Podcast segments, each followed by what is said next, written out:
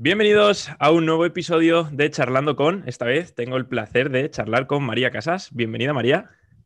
Hey, ¿qué tal? María es farmacéutica, para aquellos que no la conozcan, es profesora en ICNS y profesora y compañera mía en AudioFit. Bueno, compañera mía, ella estaba mucho antes de que yo llegara, pero tengo el placer de poder compartir plataforma con, contigo, María, y, y la verdad que estoy muy contento por ello.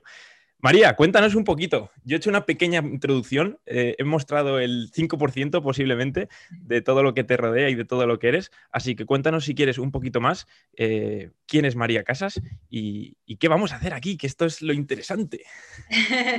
bueno, eh, tú has dicho que, bueno, que he estudiado farmacia y demás, también soy dietista y mi principal labor es la divulgación científica en base a la evidencia actual, sobre todo desmontar mitos y con esa finalidad de ayudar a las personas a conseguir eh, su mejor versión en base a una mejora de la composición corporal, del estado de salud, aspecto físico, también rendimiento deportivo.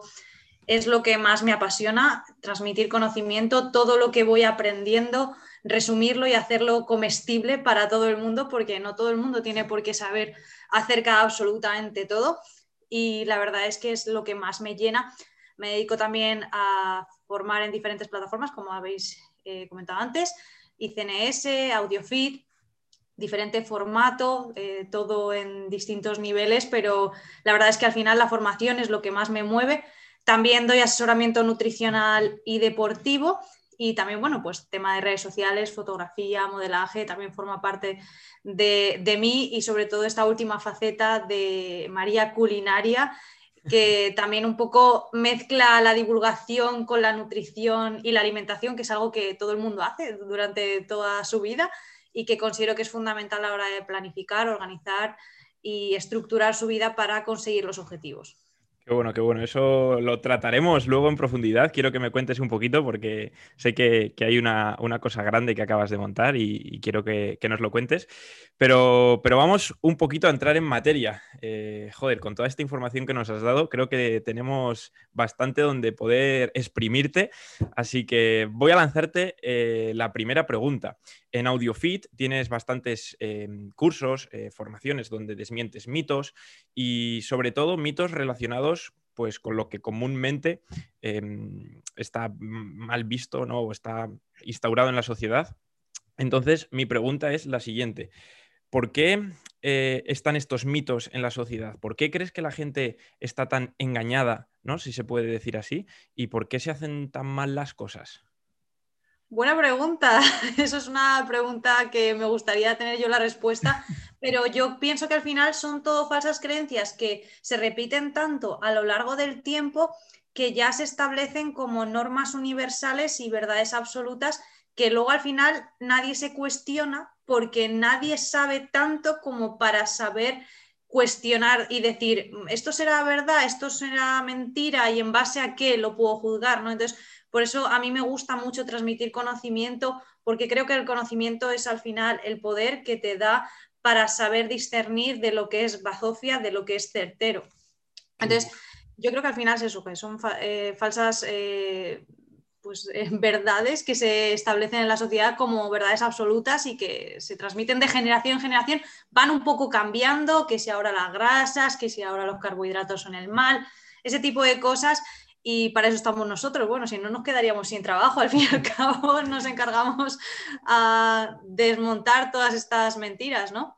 Para, ponerle ese sentido crítico, ¿no? Para, analizarlo un poco todo con los conocimientos que, vamos adquiriendo y poder ayudar a la gente. Qué bueno, qué bueno. La verdad que hace ya, no sé cuándo fue el primer curso, en 2017, hace ya que, escuché tus primeros cursos y, y fue como como un clic, ¿no? De decir, joder, la de cosas que, comúnmente eh, están mal hechas y nadie se para a pensarlo. Entonces, eh, me parecía una muy buena pregunta para, iniciar y vamos a ir un poquito más a materia. Eh, una pregunta muy fácil, muy sencilla de responder. ¿Es verdad el mito o la creencia de que las mujeres y los hombres somos distintos o hay que enfocar nuestra actividad, nuestra alimentación, nuestro estilo de vida de manera distinta?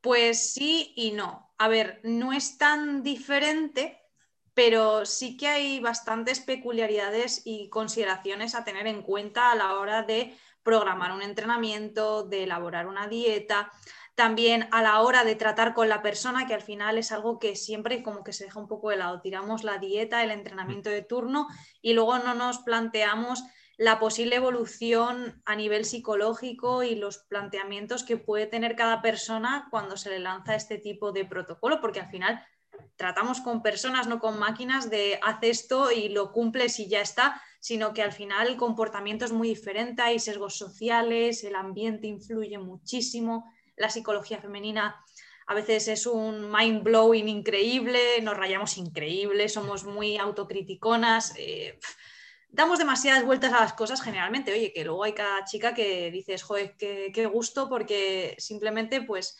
confías y no te cuestionas tanto las cosas, no te rayas tanto. Al final luego facilita un poco el proceso, ¿no? Pero sí, sí hay que establecer diferencias de cara a que además que el ambiente hormonal es diferente y las hormonas tienen eh, pues una acción decisiva a la hora de dirigir los comportamientos con respecto a las respuestas nutricionales y deportivas que, oye, que luego no hay que, por ejemplo, lo que dicen de entrenar con pesas de colores y no entrenar fuerza. O sea, las bases son las mismas para las dos personas. Para ambos sexos es igual. Pero luego sí que hay que hilar un poquito en cada persona, que, oye, dentro de cada mujer, cada mujer es un mundo, y dentro de cada hombre, cada hombre es un mundo con sus preferencias, con su trayectoria, con su estilo de vida, sus gustos personales, que cada persona es un mundo. Así que podríamos decir que sí. Qué bueno, qué bueno. Me gusta porque lo has dicho muy bien, que es como que las bases son las que son y, no hay que hacer diferencias en cuanto a entrenar con intensidad, hacer ejercicios con, una, eh, con un buen objetivo ¿no? o con un buen contexto, etc. Y, en cuanto a la alimentación, es lo mismo. Eh, no por ser X o por ser Y vas a comer más X o más Y. Es decir, eh, al final hay que tener muchas variables en cuenta, pero las bases son iguales. Perfecto, sentemos las bases. Ya están hechas. Ahora vamos a ver en qué nos diferencia. Eh, vamos a entrar a charlar un poquito mm, qué, variables hay que tener en cuenta a la hora de, mejorar tanto pues, físicamente, eh, con la nutrición, con el entrenamiento, y qué variables son estas que, hay que hablar. Unas que, mm, que, a mí se me vienen a la mente o que yo creo que son muy importantes, creo que es el ambiente hormonal de la mujer, ¿no? Porque al final eh, somos distintos, fisiológicamente hablando, eh, hormonalmente hablando, hay diferencias entre los dos sexos y, quiero que nos cuentes un poco cuáles son estas diferencias que, posee una mujer y cómo podemos favorecernos de ella o cómo podemos afrontar em, para una mejoría de nuestro estado físico. Pues a ver, podríamos resumirlo en que la diferencia fundamental reside en el tipo de perfil hormonal a nivel sexual. Las mujeres y los hombres tienen las mismas hormonas sexuales, lo que pasa es que varían las cantidades en las que está en cada uno de los sexos. Los estrógenos son ocho veces mayores en mujeres y la testosterona es eh, de 10 e incluso 20 veces menos en las mujeres que en los hombres. Sí que es cierto que hormona de crecimiento hay veces que tiene unos picos mayores en mujeres, que eso puede ayudar a la ganancia de masa muscular, eso de que las mujeres no pueden ganar masa muscular. Ojo, cuidado, claro que sí. Lo que pasa es que ese concepto de que voy a tocar una mancuerna y me voy a transformar, pues más quisieran muchos hombres que esto fuese así, ¿no? Entonces, pues claro, hay diferencias, ¿no? Entonces, esto determina una mayor propensión a determinadas cosas. La testosterona es una hormona maravillosa porque es una hormona que ayuda a la síntesis de masa muscular, también al estado de, eh, condicionamiento físico, a no solo aumentar la libido, el apetito sexual, los caracteres sexuales secundarios, sino que también ayuda mucho a eh, mantener el estatus de energía y estar con vitalidad. La hormona de testosterona cuando se encuentra en cantidades inferiores a las fisiológicas en mujeres hace que la mujer se sienta como la mierda, o sea, que se sienta cansada, débil, fatigada. Esto puede ser a causa de muchos motivos, entre ellos, pues dietas muy hipocalóricas pueden hacer que las concentraciones de testosterona disminuyan y esto es algo peligroso para la salud de la mujer porque al final la testosterona también ayuda a la densidad de los huesos, La testosterona es el principal factor diferencial junto a los estrógenos. Los estrógenos ayudan a que la composición corporal en la mujer sea diferente, que la grasa se acumule más en determinados eh, sitios, pero aunque tengamos más grasa, Sí que es cierto que esta grasa es mucho más fácil de eliminar, es menos proinflamatoria y constituye un riesgo cardiovascular, así como metabólico, menor que eh, la grasa visceral, la típica grasa abdominal dura que no se puede pellizcar. Esa es la verdaderamente peligrosa y los hombres son más susceptibles a este tipo de grasa. Entonces, así como estrategias, asentar las bases de eh, mantenerse activos, comer una dieta en base a frutas, verduras y hortalizas eh, con unas eh, cantidades mínimas de carbohidratos y grasas y luego ya que uno decida si quiere más grasas o más carbohidratos en base ya a cubrir sus requerimientos nutricionales que para eso están puestos, ¿no? Y pues entrenar fuerza. Y luego ya pues factores individuales que podríamos diferenciar, pues las mujeres son mucho más resistentes a la fatiga, soportan volúmenes de entrenamiento más largos, es decir, nosotras podemos meter más eh, sesiones de entrenamiento y estas sesiones pueden durar más, las aguantamos más. Sin embargo, los hombres tienen más fuerza, más explosividad, ayudan que tienen más masa muscular, más testosterona y esto ayuda también a que levanten más kilos en términos absolutos. Entonces, claro, esas serían como las principales diferencias. Y en cuanto a nutrientes, sí que es cierto que depende de la modalidad deportiva, pero podríamos decir que las mujeres suelen tirar más de eh, grasas a nivel de triglicéridos intramusculares, que son como unos depósitos de grasa que hay entre el músculo. Los cogemos de ahí y eso hace que tengamos estas eh, cualidades tan positivas de que podemos aguantar carros y carretas y somos unas campeonas.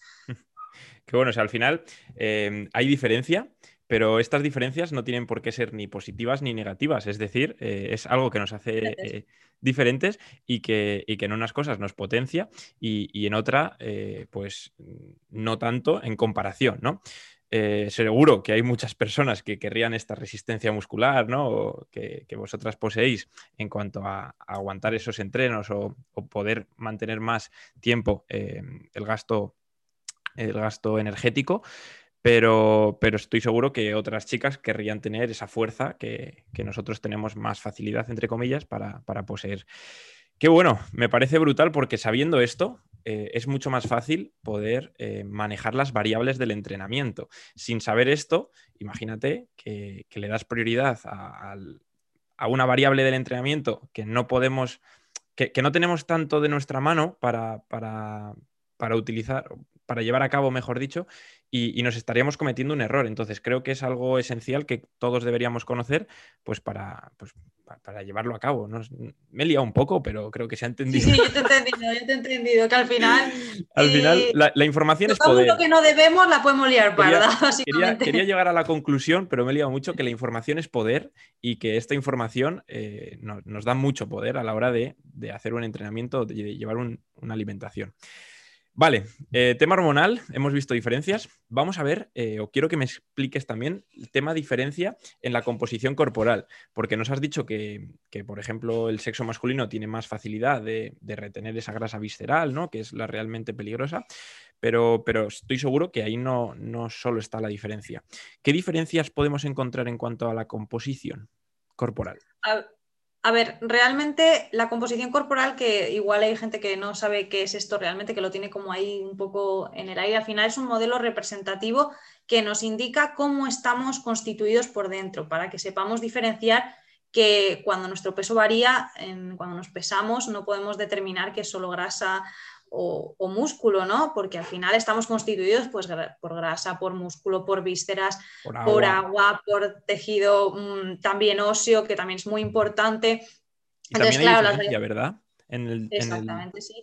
Sobre todo eh, de cara a las alteraciones que pueda haber a lo largo del desarrollo de cada sexo en que, por ejemplo, mira, a ver, compartimentos diferentes, masa muscular. La masa muscular es mayor en términos absolutos en hombres por el ambiente hormonal. Todo viene condicionado por el ambiente hormonal que a la, vez viene condicionado por factores genéticos, ¿no? Que va en función del sexo. Ah, me has apagado el foco, pero me lo va a volver a entender.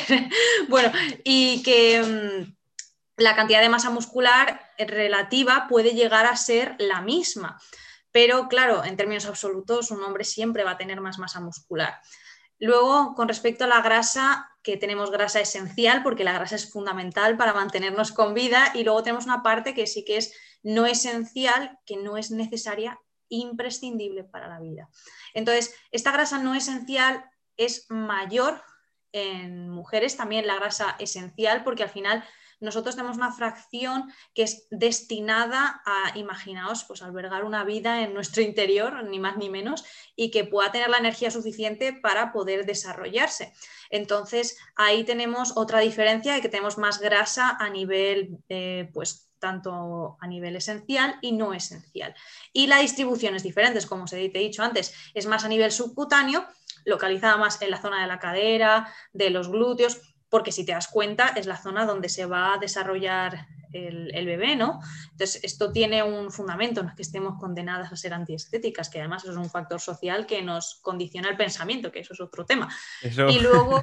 eso te iba a decir, digo, ahí tenemos otro tema a tratar.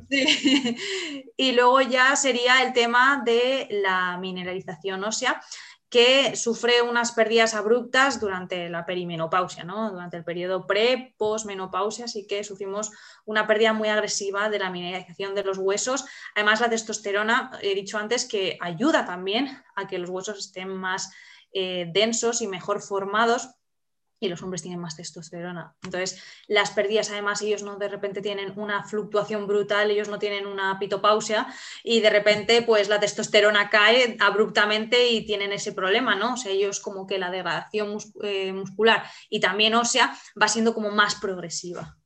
Qué bueno, qué bueno. Me, ha gustado mucho eh, cómo lo has explicado porque ha quedado muy clara em, pues esa diferencia y el porqué de esa diferencia, que al final es, lógica y es por, por, esa futura albergación de, una nueva vida.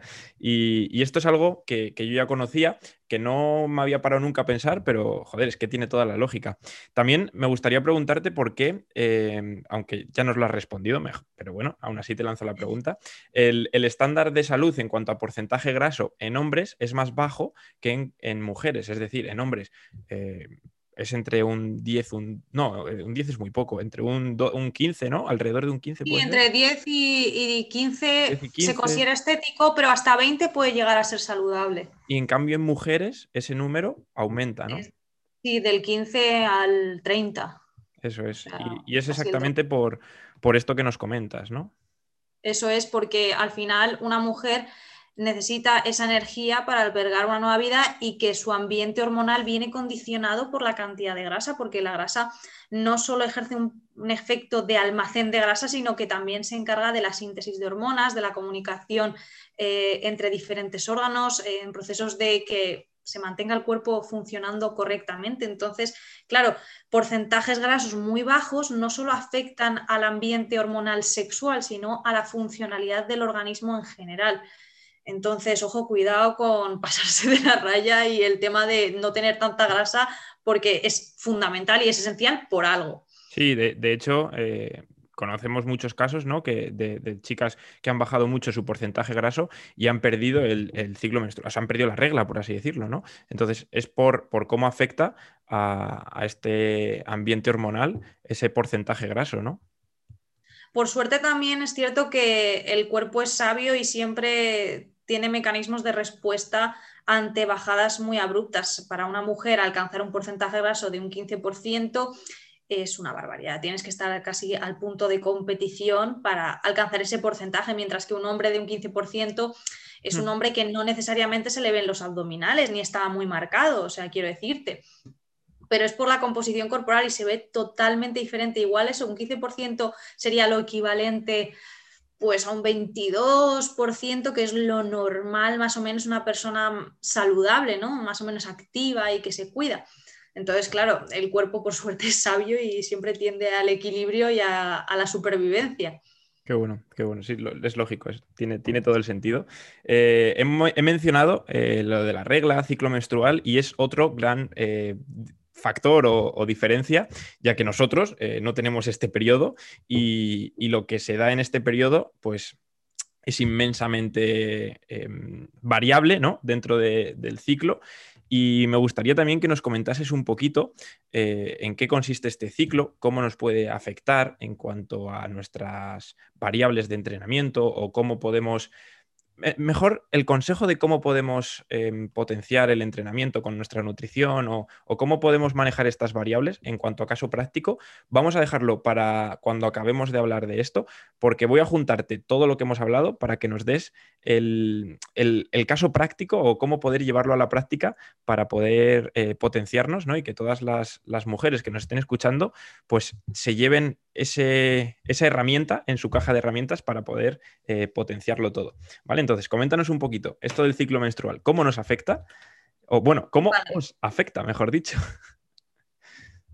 Voy a intentar, es que estoy como ahí haciendo el esquema mental, a ver cómo lo resumo, pero podríamos diferenciar que dentro de las tres fases en el ciclo menstrual, que hay cambios a nivel ovárico, a nivel eh, uterino, suceden muchas fluctuaciones hormonales, determinadas principalmente por las concentraciones de estrógenos y progesterona. ¿Qué pasa? Que estas concentraciones de las diferentes hormonas lo que van a hacer es regular la capacidad de utilización de sustratos energéticos, es decir, que modulan la capacidad de asimilación y utilización de los nutrientes, pueden modular la alimentación, la forma que nos, eh, nos afecta, y también el entrenamiento. Ahora bien, ¿qué merece la pena adaptar y qué no merece la pena adaptar? La nutrición es tan variable y hay fluctuaciones tan, tan rápidas que no merece la pena, ¿no? Por ejemplo, a nivel de la ovulación, que puede durar entre uno a tres días, pues, eh, por ejemplo, no conviene en absoluto consumir grasas porque hay una proteína que lo que hace es ayudar al almacén de las grasas directamente, ¿no? Y que está asociada con la obesidad y demás. La proteína responsable de la acilación, que no quiero soltar mucho, mucho palabra porque, bueno, pero para quien esté ahí curioseando, que luego lo busque en internet, pero es que no merece la pena, ¿no? O sea, para dos días vas a cambiar por completo tu alimentación. Imagínate que tú llevas a mujeres, pues, ¿qué vas a hacer? Eh, diferencias entre, es que tendrías que hacer cinco fracciones de diferentes aportes de macronutrientes. Entonces no merece la pena porque a no ser que sea una deportista de élite, que tenga ciclos además regulares, porque si no es que es imposible encima predecirlo, pues no merece la pena. Sin embargo, en el tema del entrenamiento, que es algo que además afecta bastante más y se nota muchísimo, de hecho, nueve de cada diez mujeres experimentan estos cambios durante el ciclo a nivel de rendimiento, sí que conviene un poco modularlo, en tanto que la capacidad de fuerza siempre va en pos de la subida estrogénica. Entonces, en la fase folicular, en la que hay una subida creciente de los estrógenos, ahí tenemos más fuerza, podemos entrenar con más cargas y luego, sin hacer demasiado spoiler hasta el final, eh, debido a la progesterona, las altas concentraciones de progesterona facilitan la recuperación aguda al entrenamiento, aumenta la termogénesis, la relajación de la musculatura lisa. Entonces, al final, la, eh, la testosterona, bueno, la testosterona también aumenta en determinados puntos, ahora lo vemos, pero la progesterona sí que es cierto que ayuda a la recuperación y favorece a que podamos introducir más sesiones de entrenamiento y nos recuperemos mejor de estas sesiones. Sin embargo, claro, los estrógenos empiezan a caer a partir de la ovulación.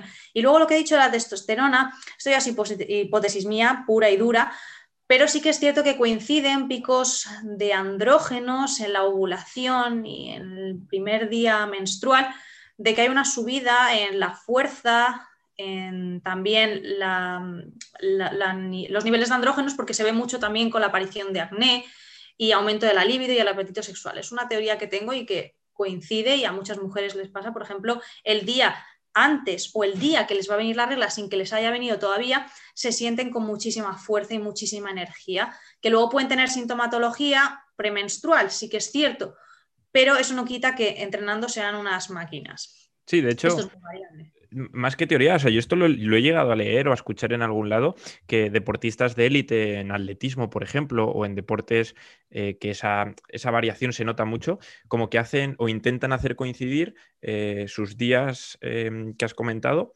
el primer día incluso del ciclo o de, la bajada de la regla, etcétera, em, que lo hacen coincidir con la competición para así potenciar su rendimiento. No sé si, lo has leído o escuchado. A ver, el tema de la, de la, ovulación sí, pero el tema del primer día menstrual no sabría decirte. Igual hay artículos nuevos que no he leído, pero no he leído en ningún momento que sea por la subida androgénica o por de, aumento de los niveles de testosterona. Yo sé que la ovulación es por los estrógenos porque aumenta la capacidad de fuerza y al final el pico estrogénico es en la ovulación, pero en el resto mm. ya es como hipótesis y especulaciones en base a lo que he visto y lo que también experimento yo como mujer, ¿no?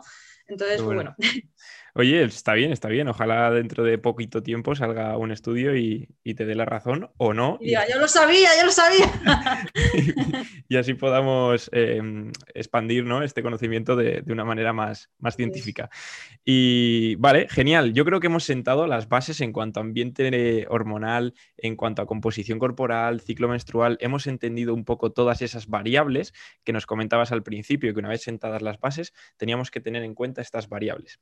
Vale, ahora la persona que nos ha escuchado ya está puesta en contexto, ya sabe eh, de la existencia de, todo, este contenido, pero está deseando escuchar el cómo aplicar o el cómo usarlo para eh, su beneficio. Entonces, si nos tuvieses que dar herramientas de uso, vayamos por la primera. ¿Cómo aprovecharnos de ese ambiente hormonal eh, siendo mujer? ¿Vale? ¿Cómo podríamos usar nuestras herramientas que están al alcance de nuestra mano, pues para, sacarle eh, beneficio.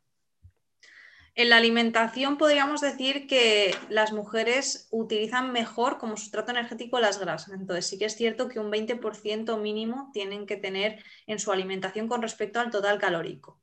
Luego, con respecto a los carbohidratos, aunque se utilicen de una forma menos eficiente en comparación a los hombres, no quiere decir que las mujeres no puedan consumir carbohidratos ni que sean no sé, alimentos que engorden, no. Simplemente pues que se pueden utilizar en puntos concretos para un beneficio en el rendimiento. Por ejemplo, eh, carbohidratos de rápida absorción preentreno son muy bien utilizados para las mujeres. Entonces, una pieza de fruta, por ejemplo, sería ideal en este caso. Con respecto a la cantidad de proteínas, por suerte las mujeres no necesitamos tanta proteína con respecto a los hombres, no en términos eh, absolutos, sino también en términos relativos, porque las mujeres tienen tasas de degradación proteica menores, que los hombres somos más conservadoras de todos los sustratos en general, entonces no necesitamos tanta proteína. Y podríamos decir que podríamos tirar más de las grasas. Pero ya claro, eso viene sujeto a variables individuales. No sabría decir cómo hay normas universales para todas las mujeres, porque además que cada una tenemos lo nuestro. Y luego con respecto al entrenamiento, que supongo que sería lo siguiente, eh, el, entrenamiento, el entrenamiento sería pues básicamente que durante la fase eh, menstrual inicial, en la fase folicular hasta la ovulación, entrenemos fuerza eh, con cargas más altas y que prioricemos más lo que es siempre trabajando a intensidades elevadas, pero con cargas más altas. un poco más esta tensión mecánica tan interesante y luego ya más allá de la ovulación podríamos priorizar no solo el entrenamiento con cargas menores, que no quiere decir que entrenemos con pesos eh, muy livianos, sino que relativamente menores a los que estamos acostumbradas y que ya prioricemos más el volumen y la frecuencia de entrenamiento que toleramos más. Y luego, según nos vamos acercando más a la regla, podemos ya dirigir nuestros entrenamientos a pues movilidad, funcionalidad y también ejercicio cardiovascular. También se recomienda mucho en mujeres con síndrome premenstrual, pues eh, la práctica de yoga, meditación y sobre todo el ejercicio cardiovascular por el tema del abordaje del síndrome premenstrual, no tanto a nivel de rendimiento, pero sino a, nivel de salud general. Psicológico también, ¿no? Es, al final el, deporte es salud y, el salud, la salud engloba también no solo al entrenamiento, sino también a, a, la cabeza, que al final es muy importante y muchas veces no le hacemos caso. Y yo aquí te diría que, mm, que añadiría, por así decirlo, si puedo aportar algo es que escuchemos al cuerpo, ¿no? Porque si nosotros, o yo en mi caso, me lo noto los días que tengo que escuchar al cuerpo, no me quiero imaginar eh, vosotras con todo ese ambiente hormonal en X días ¿no? del mes, que pues que igual tenéis que hacer caso al cuerpo antes de al papel lo que te ponga en el papel, ¿no? Claramente. Entonces, al final, pues si te encuentras un poco más débil, pues dejar un poco de lado el ego y decir, mira, es lo que me toca y además que la progresión nunca es lineal ni es súper ascendente, sino que es más mm, fluctuante, ¿no? Al final que la progresión tiene una tendencia, pero que no tiene que ser así y ni lo va a ser en nadie. Lo que pasa es que es cierto que en redes sociales vemos solo lo positivo, ¿no? Y parece que siempre están progresando todos los demás, pero no, o sea, todo el mundo pues tiene peores días gran tema de las redes sociales que al final solo mostramos lo bueno y, es, una jodienda el andar mirando y comparando porque no, nos vale ni nos, ni nos ayuda para nada. Has comentado eh, en cuanto al entrenamiento, eh, muy fácil de aplicar, pero en cuanto a la nutrición, sé que es más complejo. Eh, lo hemos comentado al principio, no me aguanto más, te lo quiero preguntar. has, lanzado, has lanzado hace poquito un libro sobre nutrición, sobre recetas y, bueno, sobre recetas, de la mano con, nutrición. Y me gustaría preguntarte qué importancia le das a, este tipo de enfoque en cuanto al entrenamiento. Es decir, ¿crees realmente importante el facilitarte las cosas o crees que haciendo cualquier cosa se consiguen resultados? Lógicamente, la respuesta me la sé, pero quiero ver tu enfoque.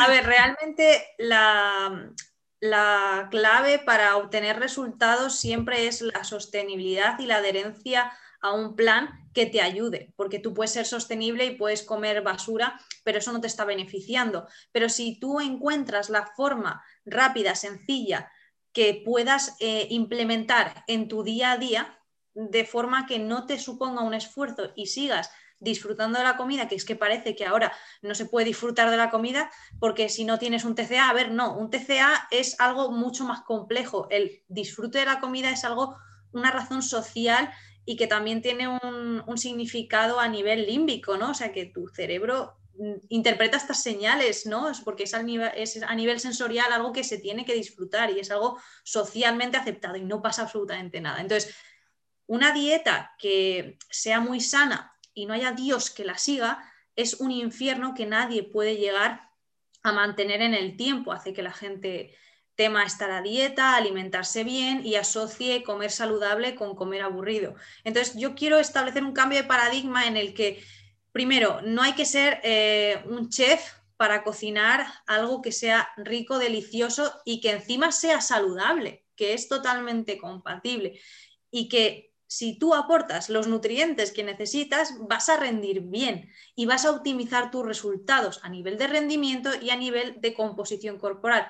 ¿Por qué fallan las dietas? Porque la gente se muere del asco o del hambre o de ambas. Entonces la idea es que la gente disfrute del proceso.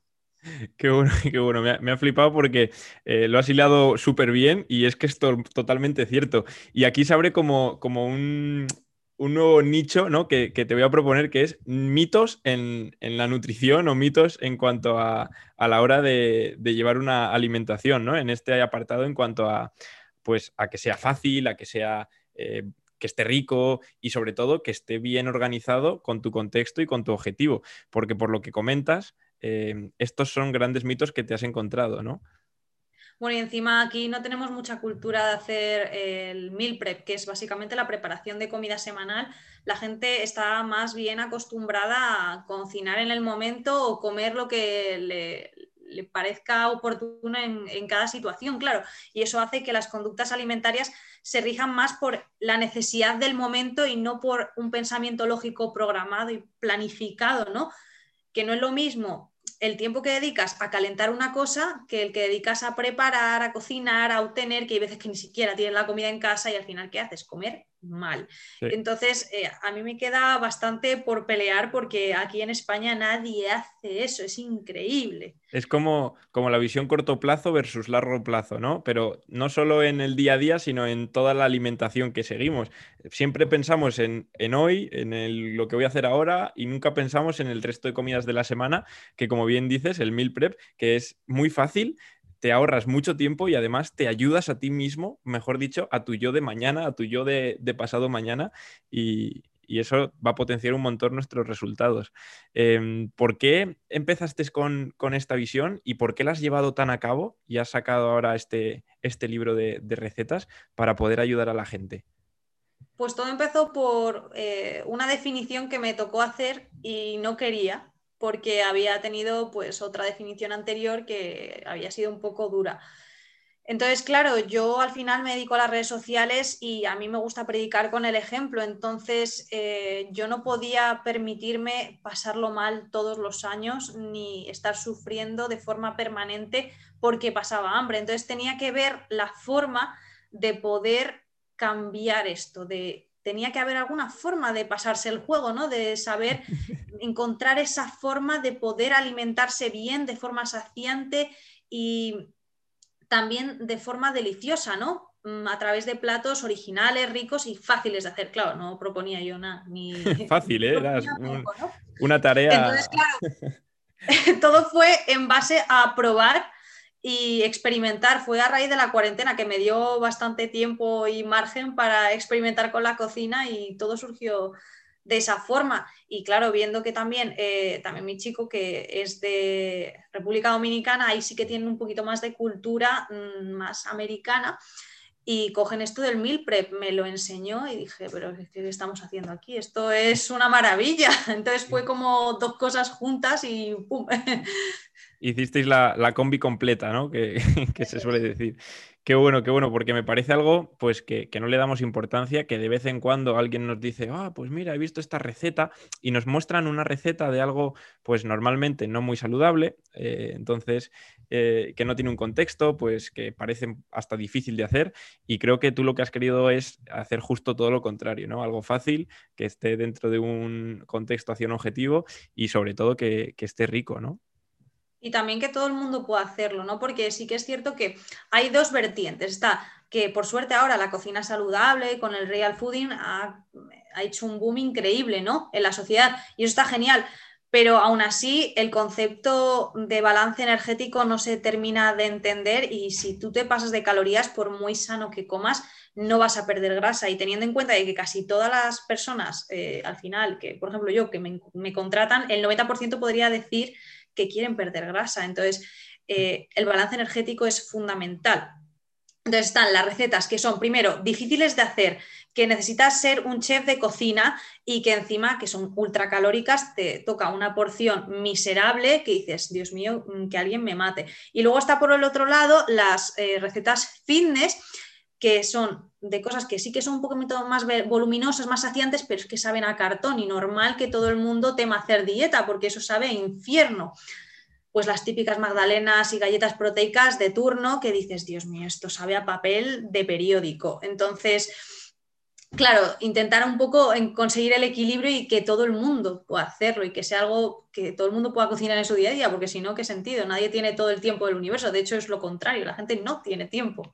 Qué bueno, qué bueno. Creo que le das esa, solución tan necesaria en, varios apartados de, este mundillo en el que nos encontramos y es, y es algo que me parece, me parece brutal. Te doy la enhorabuena, espero que, vaya todo bien. Y si alguien que ha llegado hasta aquí quiere saber algo más, ¿dónde puede eh, pues acceder a, este producto o saber un poco más sobre ello? Pues todo en, mi página web. también tengo una cuenta de Instagram que creé única y exclusivamente para que la gente viese las recetas que hay en el libro. Entonces vamos subiendo progresivamente pues las recetas que va haciendo la gente, que va compartiendo la gente que ha compartido el libro y que lo ha comprado y que ya ha hecho un par de recetas y las comparte en redes sociales. También las fotos que vamos haciendo, que si no hay recetas, que si a lo mejor hay una segunda edición, pues cosas así.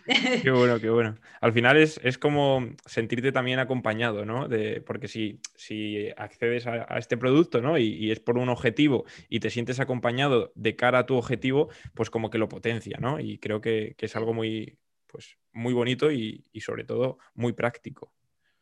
Eso es, crear al final una comunidad hace pues que te lo tomes un poquito más en serio, te sientas acompañado en el camino y lo hace todo mucho más sencillo. Qué bueno, qué bueno. Oye, lo voy a dejar aquí abajo por si alguien eh, lo quiere echar un ojo, que, vaya a verlo y, sobre todo, pues que, que vea un poquito qué es, qué es lo que hay por dentro, que, seguro que merece muchísimo la pena. Y, ya te digo, es una gran solución. María, hemos dado eh, contexto, hemos sentado las bases y, hemos dado la importancia a la nutrición eh, conforme a todo lo que hemos hablado. Creo que hemos cerrado el círculo, pero antes de terminarle, te voy a lanzar dos últimas preguntas. Y la primera es una que me gusta hacer mucho y, de la que solemos aprender eh, un montón, que es errores. ¿Qué errores te has, te has topado, has cometido o con qué errores eh, has dado con otras personas y has podido ayudar para que todas aquellas personas que nos escuchen, pues si lo han cometido o lo están cometiendo, sean capaces de solucionarlo. Bueno, es que hay tantos errores que elegir uno me es complicado. Entonces, podría decir que un error muy frecuente que la gente sigue eh, teniendo el concepto equivocado es el tema de las calorías, lo que decía antes. Comer sano es fundamental y es necesario para tener un buen estado de salud, pero también es cierto que un exceso de alimentación conduce a patología, sea sana eh, y bioecológica la alimentación que lleves o no. Entonces, si yo te puedo ayudar, sí que es cierto que al final hay que tener una relación sana con la comida y una educación básica. Pero si podría daros un consejo es que primero alejaseis toda la comida que suponga un trigger para vosotros, porque al final somos personas que están condicionadas por muchos factores y además el cerebro es inteligente y todo lo que nos gusta, que es ultrapalatable, que es muy calórico, es muy difícil tenerlo en casa y no, no pecar, ¿no? Y si sabes que tú no eres capaz de tomarte una patata frita o no puedes tomarte una onza de chocolate, no compres esos alimentos. Eso es una clave que parece una tontería, pero para coger el alimento, en lugar de ir a la nevera, tienes que ya irte al supermercado y eso ya da un poquito más de pereza. Entonces, como poner un poquito más de dificultades en el camino. Eso por un lado. Y por otro lado, sí que diría a todo el mundo que se comprase una báscula y que pesase la comida, que no tiene por qué contar calorías, pero sí pesar la comida para ser un poquito consciente de las cantidades de comida que tienen, porque la gente infraestima mucho la alimentación y que puede comer más cantidad con menos calorías, ¿no? O sea, los alimentos de baja densidad calórica se pueden introducir. La gente siempre flipa cuando les mando las dietas porque dice, hay mucha comida, voy a engordar. No, no, es que antes comías fatal y encima comías más calorías. O sea, ¿no ves que es un despropósito? Brutal. Yo creo que serían como las claves que daría a la gente para que no la liase parda. Total, total. Y que, y que, pesar la comida no significa que siempre lo tengamos que hacer, pero si estás aprendiendo a, o quieres eh, tomar conciencia de lo que estás haciendo, es, algo esencial y, que te va a ayudar un montón. Y me parece brutal. Te iba, la última pregunta te iba a, decir que, qué consejo le darías a, la María de hace tres o hace cinco años pero creo que este último, vamos, a mí, a mí yo de hace tres años le hubiese valido. Pues a la María del, pasado, la diría que primero dejase de beber, porque fue un despropósito. mis, mis, edades universitarias fueron terribles y eso me entorpeció mucho el proceso porque este tipo de conductas son muy, muy frecuentes, no el tema de salir a beber y tal, pero sí el tema de cumplir muy bien la dieta durante la semana y luego liar la parda el fin de semana. Entonces la diría que intentase buscar algo más sostenible en el tiempo, no pasarlo tan mal entre semana, buscar eso que te guste y sea eh, para ti algo que disfrutes, para que luego no eches nada de menos el fin de semana, simplemente pues igual si tienes una comida libre con amigos, tal, que lo disfrutes sin tener ningún problema. Y bueno, si las conductas tipo alcohol, tabaco y tal, ya las recomiendo no de cara a una sostenibilidad en una dieta, sino de cara a tu salud además que no aporta nada. Yo, de hecho, ahora veo el alcohol como, ¿qué hago comiendo, o sea, bebiéndome calorías? O sea, es como, qué desperdicio. Me podría tomar aquí un gofre así saludable, rico, con fruta, y me estoy tomando una copa. ¿Qué es esto? qué bueno, qué bueno. Yo creo que es algo que nos pasa a muchos dentro de este mundillo y, me parece un, consejo que todo el mundo puede extrapolar y, brutal. María, no te robo más tiempo, ha sido una charla acojonante, o sea, no, no tengo otra, otra palabra. Te doy las gracias por compartir con nosotros este ratillo y, nada, simplemente si quieres recordar eh, la página web o el Instagram donde la gente que nos escuche y no te conozca puede ir a a bichear, a seguirte y a todo esto, pues sería la, hostia. Pues mira, muy sencillo. En Facebook, YouTube e Instagram, María Squadfit. y luego en la página web mariacasas.es, así de sencillo. Además está en remodelación y va a quedar espectacular. Ahí también subo contenido divulgativo en formato blog, así que echadle un vistazo que ahí también está el tema del libro. Qué bueno, qué bueno. Pues nada, María, lo dicho, muchísimas gracias y, seguro que nos, nos, vemos pronto. Un placer. chao. chao.